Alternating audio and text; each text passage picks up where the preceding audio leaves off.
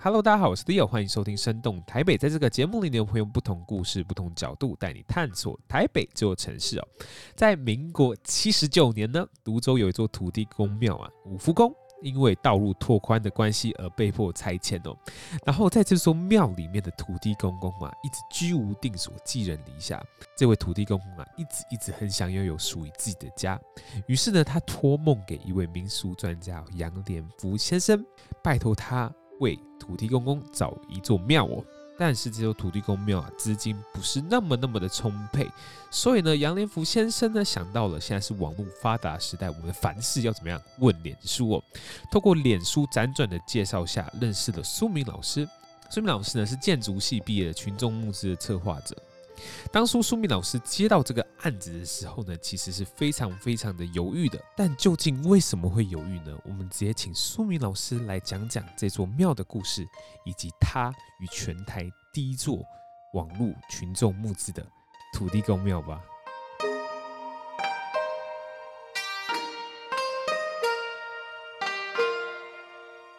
好，各位大家好，那。我说明，我先自我介绍一下，在这个案子，我的角色比较像是呃募资与建筑的召集人了。那这个土地公庙其实有一个非常特殊的情形是，它它其实已经有很很长的一段历史了。那如果其实大家如果知道说，在泸州还有另外一个比较大的主庙叫永联寺，它其实是随着永联寺而建立。的一个土地公，等于是一百三十年前泸州这个地方在发展的时候，呃，随之而来的一个地理上的一个神子，这样。那这个神子有一个特殊之处啊，就是它当初其实只是地方上的一个呃一个会显灵的一个地方，它没有神像，它其实是一颗石头。盖庙之后，大家就跟当地另外一个呃神子妈祖，以及原来永联寺的神子观音，三角就形成一个叫当地叫三角头，就台语叫做萨嘎汤啊，就是形成一个三角聚落，就是聚落就是围着这三角呃关系就是直接建立而成。那后面其实当地如果有什么活动或者是在举办。地方上的绕境的时候，也是由这三个绳子呃扩散开来。那土地公就是在绕境的时候，他就排第一位。民国七十九年，当时的都市计划更新的过程，道路拓宽了，所以在当时的那个庙，它就这样被拆掉，它就开始它的那个算是流浪吧，流浪之旅了。那大概流浪了可能将近其实快。呃，这样算起来二十年左右，大概二十多年左右。那他中间有到了其他的地方辗转，也待过永莲寺，也待过其他的宫庙，都在当地附近。那一直到现在，他就一直到当地其中一个信众的骑楼下，就那个骑楼下待着，就那个大小大概很像那种卖鸡排的店面，小小的。面宽大概两米多，三米，大概三米左右的面宽。说当初其实来找我们的时候，是一个信众代表，说算是民间都会称之为总干事。那杨连福先生，那杨连福先生是泸州当地的一个呃民俗学的博士。那他来找我的时候，其实有大致说明一下这个土地公庙的情况。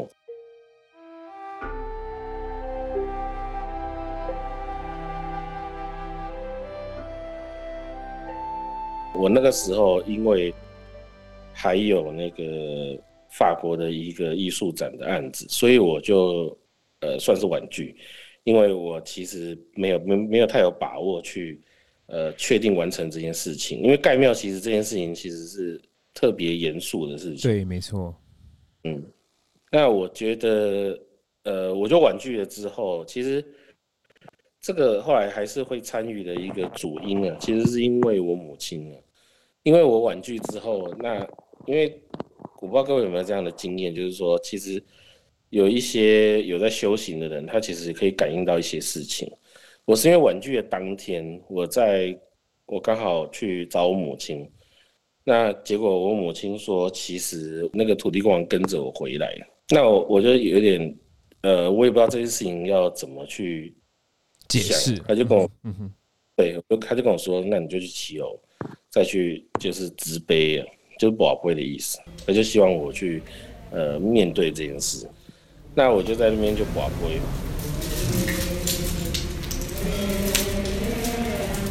宝贝之后，那个就是旁边的那个信众就出来说：“那你你还是要来接受这件事情。”那后来我就先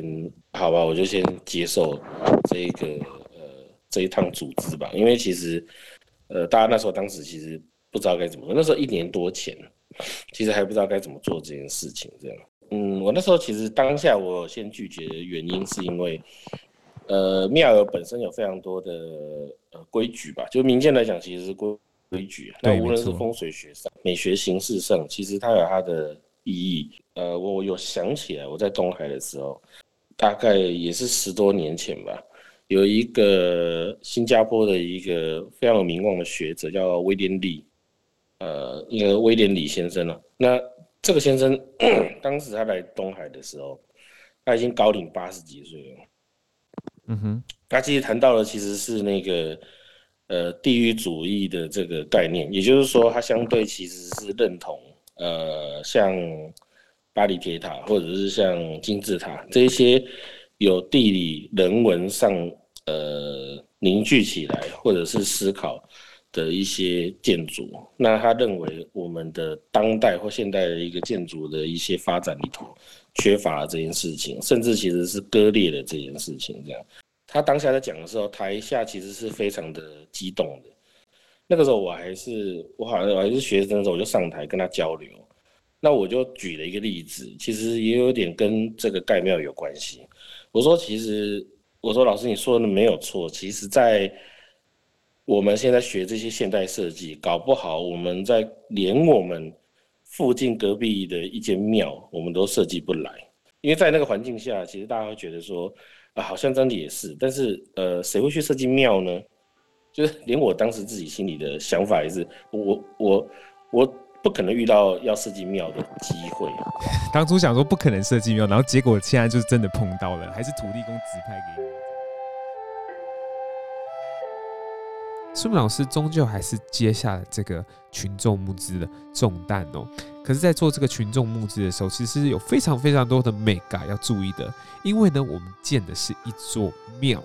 庙呢，有非常非常多的传统的文化，你必须去做沟通，必须去做妥协的。就比如说这个要怎么用新的建筑方式呈现，或是用怎么样在网络上设计，重新的传递土地公公给大家的印象哦。其实呢，就是一番功夫而已。因为呢，在做任何任何的决定之前呢，我们都必须跋杯先问过土地公公的意见。比如说地要选在哪里，地上面的树能不能移走，或是这个设计好不好，这样的设计可不可以，都是要问过土地公公的意见哦。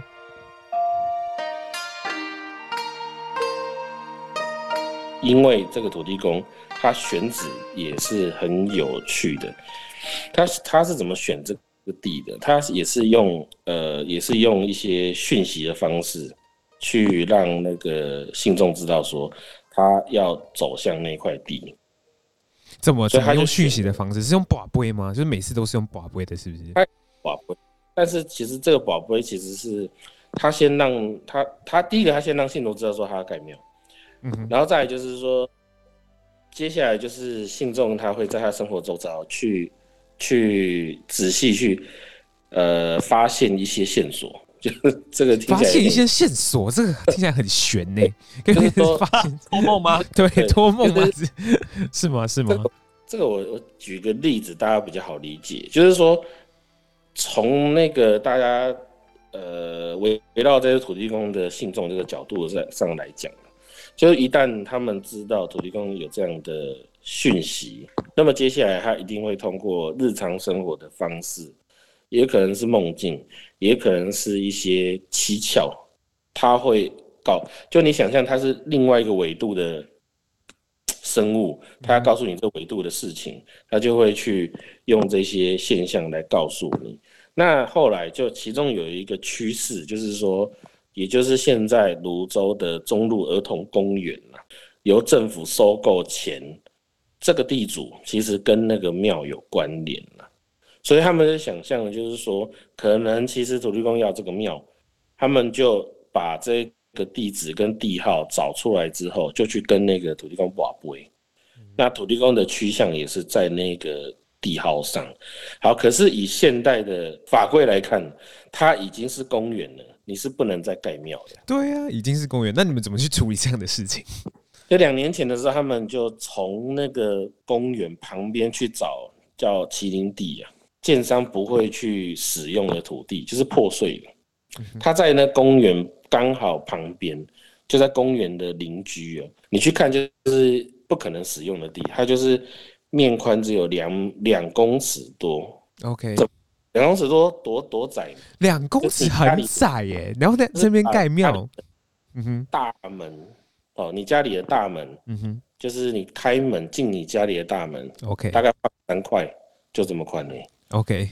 对，就这么小，然后大概就是不到这么小的面宽，然后长有大概十七到十九公尺长，这个深度，它是扁长的一个形状。好了，他们决定了嘛，他们决定说要需要这个形状呢，就那个信中就到。到处筹资借钱，也有建设公司借啊等等的，就借的大概我记得是一千五百一千六百万，就这这么小块地要这个价钱，对，这么小块地要这个价钱也是蛮贵的。对对对，他们其实这是这不是有钱的庙，那他们就借，就借了大概这些钱就硬买嘛，就把它买下来，就是而买下来才是说那。要怎么去做？那刚刚讲到这个，你看哦，这个尺寸要去做一间庙哦。你如果要做完全传统的庙，格局方正的话，你你可能唯一的选择就是你把这土地公盖成像那个一般你路边看到的小土地公庙，就使用者需求不行了，因为他们其实还有他们的仪式啊，还有他们他们需要这些室内的需求，所以就无法这样做。可是这么扁长的基地旁边。长向面临街公园的情况下，肯定在现代的设计里面会把入口直接做进公园里面。可是，在那个风水或者是在这个民俗的角度上来说，不是，因为他要把短巷那边当做入口才对，因为那个短巷那边其实是南面，对，等于要坐北朝南，你要从面做入口。你常理的设计跟那个另外一个世界他们的需求操作操作方式不太一样，这样子，它的尺寸的关系其实不太一样。因为庙为什么很难去做转化？一般设计人不太，一般设计人其实，如果你把它放到全球性来看的话，最成功的其实是教堂。天主教世界乃至到后面的那个现代教堂，他们的这个一路上的美学的这个呃交流，是通过这些非常多的现代的一些巨匠。那包括说，你说 台湾可能比较熟悉的，像安藤忠雄先生，嗯，他的发迹其一个作品也是做宗教建筑，就是做教堂。他们在做教堂已经比较容易了，所以比较容易。比起台湾来说，是因为，因为前面就有好几个人逐渐不断的，每十年或每二十年，就稍微转化一点，就是这个传统语汇的进度。他们大概每十年、每十年就会一。传统语汇的进度什么意思？因为传统语汇进度就是说，你现在看到的这些宫庙的这些呃图腾啊，或者是这一些呃配置或者这些尺寸。这一些东西，你要让它变成一个当代性的设计，因为它有很多东西必须通过这个设计上去提问的。它那个提问其实是跟社会提问，OK，就是你你你可能有一个结果，其实是你把这个庙就我当做全部重来，我就盖一个方盒子，然后就说这就是现代的庙，这样也也也也可以。可是其实庙你说到头来，它原本的这一些。呃，它这些细节，它也有它的意义啊。但是那些意义，其实你要去花一趟功夫跟时间去做转译啊，就是你嘛，你那个设计不是那么容易像像一般的那个视觉性处理完就好了，它有这个比较复杂的问题。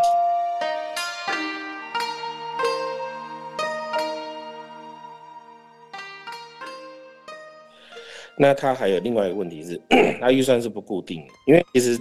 一开始这个庙方他，因为他并他们并不是那种大庙，很有钱的庙，他一开始是没有那个预算，他没有预算机制说这个庙用多少钱处理，所以他当初是他们来问我，由我来去定，可能这个庙需要多少钱，这个庙可能需要多少钱去设计它或盖它到实作。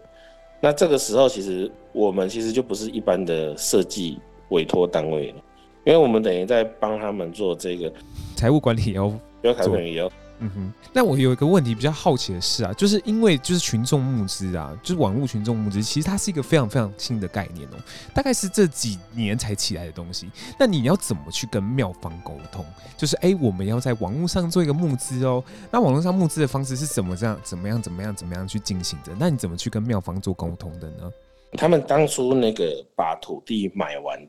之后，下一个问题就是如何筹资去盖这个庙。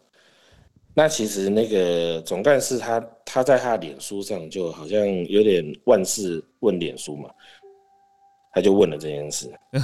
那问了这件事之后，其中一个留言的人就说那个可以用网络群众募资，他就问叫他们去说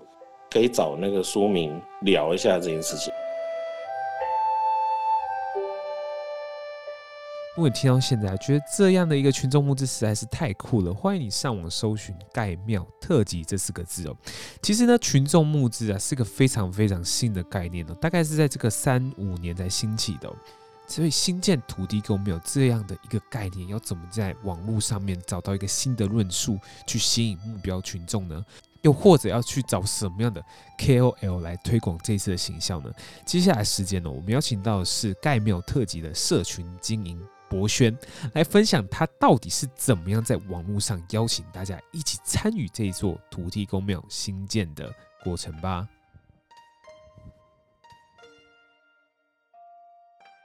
刚刚苏明哥其实是想找我说，哎，那我们刚是不是要来在做这个群众募资的第二个阶段？因为这个阶段第一个阶段结束了，想说那可能需要更多的资金，那我们要怎么做？那本来想说只是把网站。就是整个群众募资的那个网站的那个影片呢，在建筑体上面做一些雕雕琢，因为原本这个建筑的建造还没有过，它其实结构上还有它整个室内设计上，其实都没有很确定，所以在网络上的时候，其实没办法做非常非常。精美的 mark up，因为如果你太漂亮，那别人在捐这些庙的时候，会不会觉得说，哎、那我比如说我选了一根柱子，结果整个结构改，那个柱子不存在，那不就是白欢喜？所以，所以其实当时是没有把那个建筑的那个示意图做这么好。但是那个图就算做的不错，其实逻辑上还是比较偏建筑圈内梗的东西，就是它是就是建筑的一些模拟图这样子。不过当初的目标主要是要去找到有一个人可以去做这件事情，帮我们把整个群众募资的页面的脉络再梳理一遍，因为那个整一个。群众募资的脉络，我们当初评估的时候会觉得说，它其实比较偏学术一点。可能比如说土地公庙一直以来的严格是什么？在世界观的角度来说，这个这个土地公庙的创新，或是宗教建筑的创新，在文化上的意义是什么？那么想说，那那有没有可能？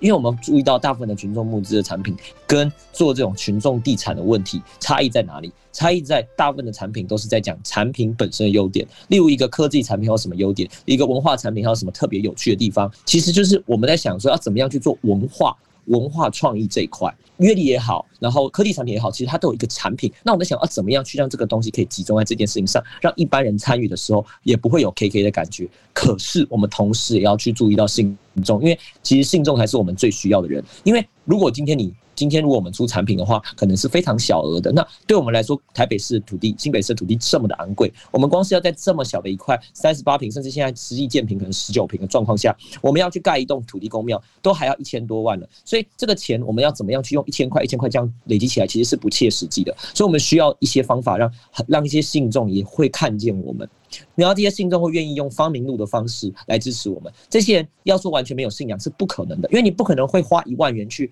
捐一节票，然后你的名字就放在上面。That's all，你不会这么做，因为它不是一个产品，你不会得到一个立即性的回馈。其实我们有参考到，就是前阵子有个 Paparaya 跟就是呃呃之前他们的公司合作的一个公仔，是虎爷的公仔，但他们比较没有宗教的性质，他们是完全的玩具，我们就觉得非常有趣。那刚好，因为我们其实也不是刻意要用土爷去做我们的主题，而是我们在博杯的过程中，土地公说他不想要出现这么写实的形象，那我们就开始烦恼了，因为我们本来是要让土地公做成是一些主题性的商品，因为在刚刚讲梳理群众募资的的的那个。专案的过程中，我们发现这个专案真正的问题可能是它很多的脉络、很多的建筑，但对一般人可能接点不够。我们看到什么接地气，让更多人能接受。而且刚刚其实有一句话，我。可以分享给大家，就是我们也不是年轻人了哈，我们也是三十岁了，所以对我们来说，其实我们反而在想这个问题，就是相信宗教信仰的人到底是谁？那即使是刚刚讲到那位民俗学博士杨年福，他其实有一个很有趣的点，就是他其实也是到四十岁左右，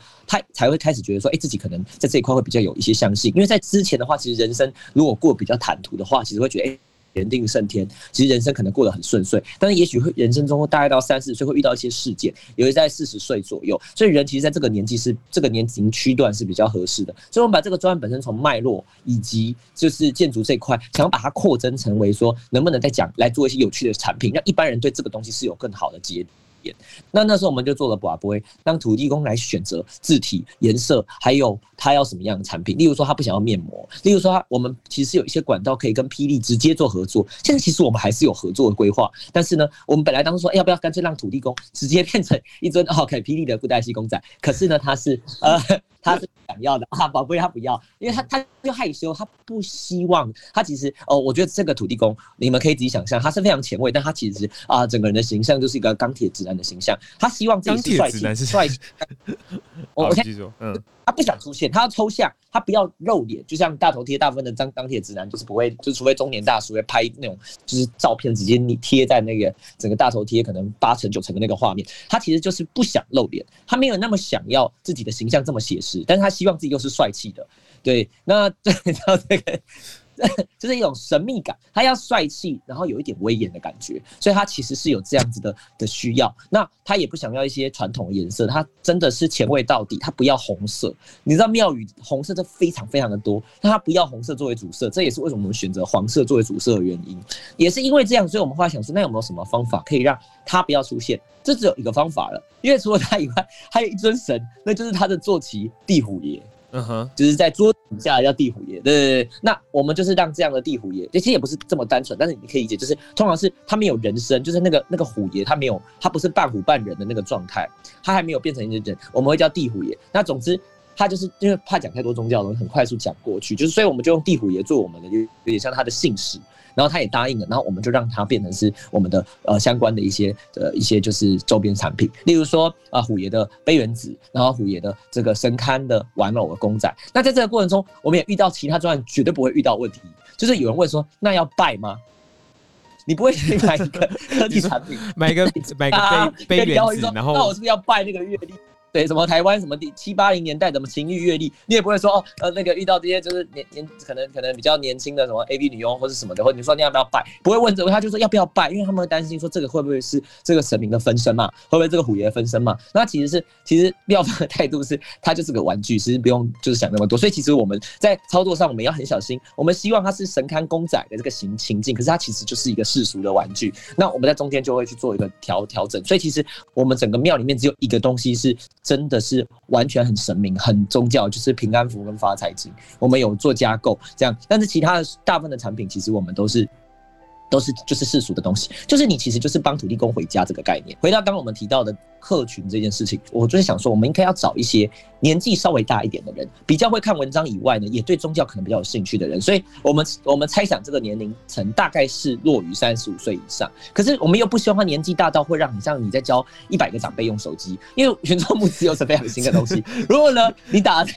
他，他说怎么按？为什么我什么买的还没有到货七天了呢？那我们就会非常难处理。那我们有没有遇到呢？有，所以我们觉得非常压力非常大。就是我们的团队没有多少人，然后大家要拼命的去回应很多长辈说那怎么用按钮按在哪里？但是其实大部分群众募资的人，如果一旦就是你知道客一客一旦那个规模一旦大，订单一旦多，就很多单小单，其实它也是豁然率的问题嘛。他必然会遇到客服的需要。可是我们的状况是我们的确是有一些人他可能是要捐个几万块，我们不可能说哦。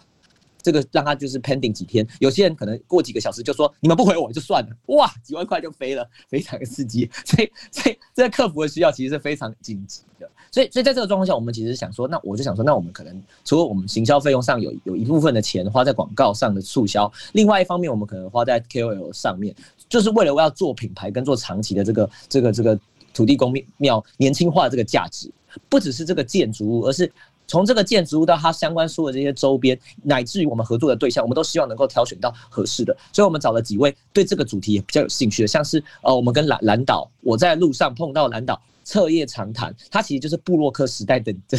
的那个啊，这个这个这个图文作家。还有海豚男，当初他是用王建您的那个图文最红的时候，是从那个时候开始的，对不对？就是。弯弯四小哲那个时代，还有 Sana 那个时代，很久以前的无名小站时代就在红的那些人。那我想说，这些人也许跟我们合作的的调性是亲和的，结果没想到好像就是就是瞎猫碰到死耗子，真的就让他就是中了。因为这个蓝岛他跟图海豚男的那些就是就是那些乡民或者说他的网民，他们的态度，他们的对这件事情态度是非常友善，他们也没有信到。过过分到说，比如说你可能稍微讲错，或是对民俗上有一点点不敬，他就非常非常就得哑拱或者怎么样。可是他们也是会对这件事情会有兴趣，他们会来跟我们聊天。例如说，他会聊一些很有趣的、很趣味的，可能在新生代比较不容易听到的对话。例如说啊，这个庙绝不能让指南宫的公主看到，他会吵着要一样的，就是 非常这种 OK OK 非常宫庙梗的东西。因为他可能可能指南宫的那个宫庙就是非常喜欢这种就是跟大地大大自然融合的庙，因为我们的庙那个基地很有趣，它一棵榕树，就是土地公哇不会，他就是不想要把那棵榕树搬掉。你们要搞清楚，这就只是两米宽。刚刚苏明哥有说，就是这么小的一个地，然后他还不想要把树搬走，还要硬要那棵树跟他的庙共存，他是非常非常就是护树土地公，对不对？这是非常有故事是的，非常。非常非常引人入胜的，所以我们就觉得说，哎、我在路上碰到蓝导会是一个非常非常好的合作对象。然后他的确也是，他跟我们合作好几篇，他说我们在做文化界。尤其是这个大宫庙界的创世纪，就是第一个开始把这件事情往这个方向推展的人。那也许其实其实坦白说，坊间有很多人都很努力在做这件事情，企业也主也做了很多很多。你们看到悠游卡啊，或者是什么好神公仔，其实有很多人在做这样的尝试。但是的确盖庙这件事情可能真的是第一次，因为盖庙这件事情牵扯到太多的事情。今天这件事情真的是特例，就是说我们刚好这个地真的也不太适合做传统的。那看到土地公这么想要，那就从善如流变成了这样子，对对。所以我觉得这件事情是一个很还蛮有趣的契机。那海豚男他只是帮我们做了土地公民因，就那一篇迷因可能成为他最近就是最爆炸分享数的的一个贴文。那篇贴文竟然有一千六百次左右的分享，就是他在讲土地公迷因这件事情，就是就是帮我们跟我们讨论到最有趣的土地公。明现在跟大家分享一下，就是你们知道土地公有分五行属性吗？土地公有五种不同的土地公，有土系、木系、火系、水系跟 跟金系的，真的有。然后像最常见的土，你在庙里看到的是火系的土地公，所以它会让你生财嘛，因为火生财就是事业风风火火。那你知道在祖坟的那种土地公，他是木系的，而且他们手上拿的东西、站的姿势都不都会有微妙的不同，穿的衣服就是基本上就是一个火影忍者的概念，大概就是这样子。所以像刚刚是这样讲的，水像最有趣的，我觉得最有趣是水系的，水系的土地公是站着的，大部分的土地公是坐着的，只有水系站着，因为他要正轨，所以他会在公墓那边会出现，然后他会他会手上拿着一个拐杖，他会正轨，他会去帮你就是镇镇煞的概念。所以其实土地公也有也有帅气的一面，所以我们当我们知道说，哎、这些形象或这些冷知识，其实反而更能够。彰显土地公帅气的本质，那就更符合土地公王他当初宝贝告诉我们说他想要有帅气这件事情，所以我们但是又不会失去社群的有趣感，因为我们那时候我们其实还问了一个问题说，你可以接受反差吗？他一个杯都没有给我们，可是问题在社群上反差很受欢迎啊，什么黑道主夫，你们知道那个叫做铁汉柔情的路线，他不要，他要铁到底。呃，还有最后讲的就是我们觉得很有趣的，我们觉得 R O S 是非常非常好的，是我们找到一个。庙圈的 YouTuber，那个 YouTuber 他来追踪我们的 Instagram，因为可是 Instagram 其实不好发布，因为我们同时在做 Facebook、Instagram，其实非常的疲惫，所以在 Instagram 上其实只有几百追踪的时候，就已经有一个叫歌文虎家叫虎歌文的人追踪我们。我想说他好有去，追看一下他好了。发现 Instagram 其实没有什么资讯，就一千多追踪，可他有个 YouTube 频道，点开两万订阅，每一个。每一篇的影片都是他去走访宫庙的。你们知道，大部分人对宫庙形象就是八加九啊，然后就是你知道，好像就是顶多就是那种非常喜欢文化民俗的人会拍一些比较无趣的影片，就是历史文史工作者给人的那种刻板印象。但他完全不是，他是那种 Vlogger，就是他就好像他把宫庙当成观光景点来拍，就是这样子，好像来，哎呀，我们今天早来这个饭店玩一下哦，就这样。我觉得他完全就是走，就像我们刚刚讨论年轻化这件事情，他完全把宫庙年轻化成为是一个观光景点，他让走春这件事情，或者是进香团这件事情，变成这种现代进香团，而且是好玩的。然后他也真的喜欢虎爷，他要跟我们 share 为什么他当初会去做这些影片。他说，因为他有一天就是去无聊，就是因为大家可能家里如果没有特别，比如说信基督教或什么的，你可能会可能会去庙里，就跟家人拜拜。他就有一天去拜拜的时候，发现。哎，桌底下怎么有神明？他原本只是一个习惯去拜拜，就发现哎，底下居然有五尊好可爱的小老虎，这是什么？然后就是虎爷。他从此之后就爱上了虎爷，所以这基本上跟猫奴的故事其实它是没有本质上差异的。他是觉得很可爱，所以他就还请了一尊回家，从新港奉天宫请了一尊回家，然后他就一直在拍相关影片。所以他的影片里面都都，他可以透露出他对神明的爱。可是这个概念其实跟就是。嗯，就是跟我直接讲，这个跟动漫宅里面本质上的差别是好的那种，就是它是一种热爱，那个热爱会感染别人。你会发现，哇，这是我少数找到，这是可以横跨那种 Facebook 上那种拍卖直播，就是卖海鲜那种，哇，赶紧够了，直接就笑了，就那种路线的，还 有还有那种卖那个盲盒的那种路线的那种那种 local 感，可是又可以结合就是一些文化面的东西，它可以找到一个微妙的中间点。我觉得这个实在太太有才了，所以我就决定要跟他哇。他带的流量实在是可观到不行，我是说销量可能他真的非常非常厉害，因为他他也其实他也很少做这样的业配，他大部分都是走访型的，也许还有跟庙做合作吧，当然都是属于观光式的。他也是第一次做这样群众募资的做法，他把我们破碎的来自各方的设计师，然后苏明哥，然后建筑建筑圈的各种不同类型的人，大家混大家都聚在一起，然后把这件事讲得很有趣，所以我们在黑暗中摸索那些会付一万元、五万元。十万元、二十万元还捐一间庙人到底在哪里？而且这些还要用群众募资，他们还不能太太落后于时代，所以这个人的。真的是一个有趣的探索过程，所以等于是每一件事情都各司其职。我们也等于是在找图文作家，还有找这 KOL 合作的时候，找到了不同的情境。有人是充分享述的，帮我们做民营；有人是帮我们做故事、做深度的。然后也，然后也可以让一些信徒以外人慢慢接触。然后有一种有一些人是完全就是主打信徒的，可是即使是这样，他下面的留言几乎都是正面的，而且那些留言不是属于那种什么什么阿弥陀佛啊，然后什么什么，然后放一堆长辈图，不是只有这种路线的，还有很多人是很认真在讨论这些事情对台湾文化意义，看的实在是。非常的感动，表示台湾人其实没有我们想象中的这么对立，这么这么扁平，就是哦，就是庙圈就是八家囧啊，我们这些就是知识分子，就是知识分子无法传承文化。OK，那公庙八家九好像又又是因为没念书，所以就是那这个叫做臣臣服于公庙的地方威权。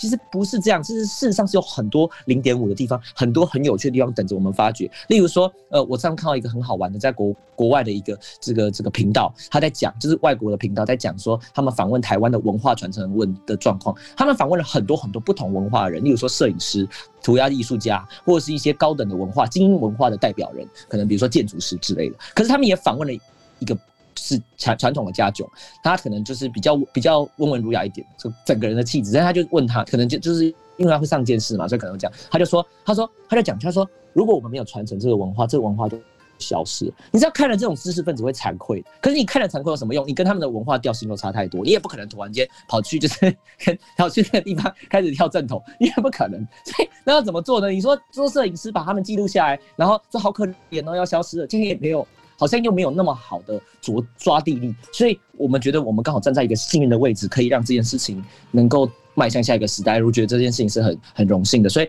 呃，那个聪明哥有在我们歌文虎家的这个影片里面讲，就是觉得这是一个荣幸。我觉得真的是一个荣幸，就是说可以参与，就是将文化带到下一个时代去，这是有趣的。有一个历史学家，一时忘记名字，很有名很有名，他说历史是不会消失的，历史是跟着人走的，因为人会说故事，人到哪里去，历史就到哪里去？我觉得我们，我觉得这句话最后送给大家。对，不好意思，我把它当演讲，对不起，再来一个。我觉得，我觉得博学你整个就是把从就找找 TA，然后这 KOL。KOL 的宣传就整个讲的非常概述，讲的非常非常完整哦。你刚刚讲那句，其实我心里的感受特别深哦，因为就是我们就是在做的事情，其实是用新的方式去宣宣传，就是旧的故事。就是你其实很难想象，我们现在居然在用 Clubhouse 在讨论就是土地公庙这件事情，就是。Clubhouse 明明就是那么新，那么新，就是大概是这一个月、两个月的事情哦。可是我们居然在上面在讨论，就是我们在怎么去盖一座新的土地公庙，或者是你刚刚讲的所有的你找的 KOL，他就是用 YouTube 的方式，或者是你找插画家，他是用插画家迷音的方式，就是各种方式去讲述一个。我们的传统文化。苏敏哥，我想问你哦，就是你你看到博轩做的这些事情，或是你们整个规划出来的这种新的很新的方式，你看到有什么感想，或者妙方看到有什么感想？我特别想知道这部分哦。呃，我先说看那个妙方看到的感想。那妙方看到的感想，其实比较大的部分，其实在于说是看到哦年轻人的参与。他们看到其实是年轻人的参与，比较呃对他们来讲其实蛮感动的，因为其实他们以前没有用过这样的方式，以两个阶段的募资里头，大概有一千五百六百位。呃，我记得一千五百六百位的那个呃参与者者，总干事那边的想法其实是最有价值的是这件事情，就是这个参与人数对他们而言其实意义更多。那当然金钱是也一块事情，可是比较大的意义在于传承。那这是所有庙方都担心的，就是能不能在新的未来，因为庙。他有他的包袱，年轻人其实不太对他，其实已经有一些呃刻板上的印象，其实可能不是那么讨喜。即便是呃宗教的一些概念不同以外，其实大家对庙就是一些固定的印象，就是很陈旧啊，然后或者是呃代表保守了，甚至是代表一些呃不好的一些呃算是黑金啊等等等的这些印象，这些印象是有的。那我觉得对他们来说，走出去可能是第二个意义吧，就是这些参与人数以外是第二个，就是走出去。那么对他们来说，其实走出去而言，因为土地公在这一次的募资里面，它有一个特点，其实是土地公它是一个地方神，所以其实，在传统的宗教领域当中，他们都会认为说，其实这应该是地方上的支持比较重要。因为它并不是妈祖或者是观音，甚至是关公这些呃大的主神，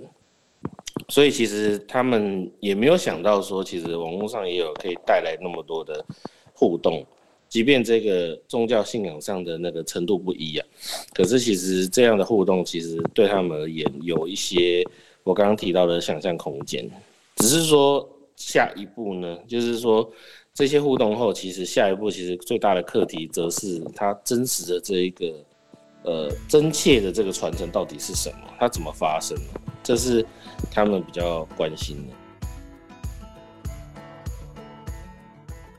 我们今天很谢谢，就是舒明哥跟那个星际废话线的博轩来跟我们分享那么多。就是因为我们是生动台北的录音嘛，我们是个 podcast 节目。刚刚博轩有提到了嘛，就是我们用很多不同的方式去宣传这件事情嘛，不管是 YouTube 或者是插画。那今天我们要放在 podcast 上面。那我们的 podcast 节目叫做生动台北，Sounds in 台北，就主要访问就是各式各样的人，他们对台北的意向，他们在台北做的事情是什么。那今天呢，我想祝苏苏明哥做个收尾，就是你觉得台北是一座什么样的城城市？呢，我觉得台北啊，是一个呃，是一个相当有、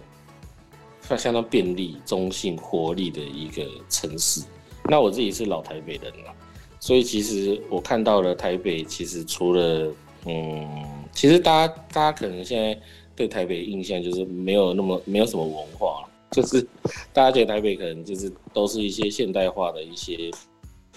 设施，但台北其实我觉得它有很多地方的故事，就是只是说你你不能把台北市只框着这个台北市，用行政地理的角度来看，因为我觉得最重要它的故事的灵魂的先后是你要先从淡水河这边来看，我觉得它是一个非常有历史人文的。那我觉得它同时也最具包容性，就是。我觉得台北他会在台湾的角色啊，他会先做别人还没做过的，然后他会先做一个示范点，示范点都会在台北，所以我觉得他也相当有实验精神。我不知道 Leo 你怎么想？那我觉得他是非常有实验精神的一个地方。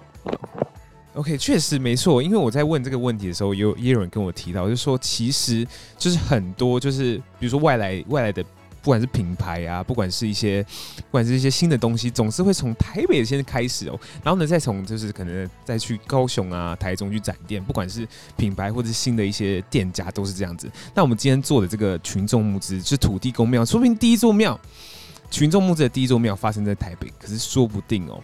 在。就是之后会发生在就是台湾的各地，然后呢，各地的文会依据各地的文化不同，有不同的募资群众募资的方式哦，对不对？再一次谢谢苏明哥跟博轩，如果你喜欢这一集的话，欢迎你上我们的 IG 上进台北去看看有没有更多在台北生动的故事。那我们下次见喽，拜拜。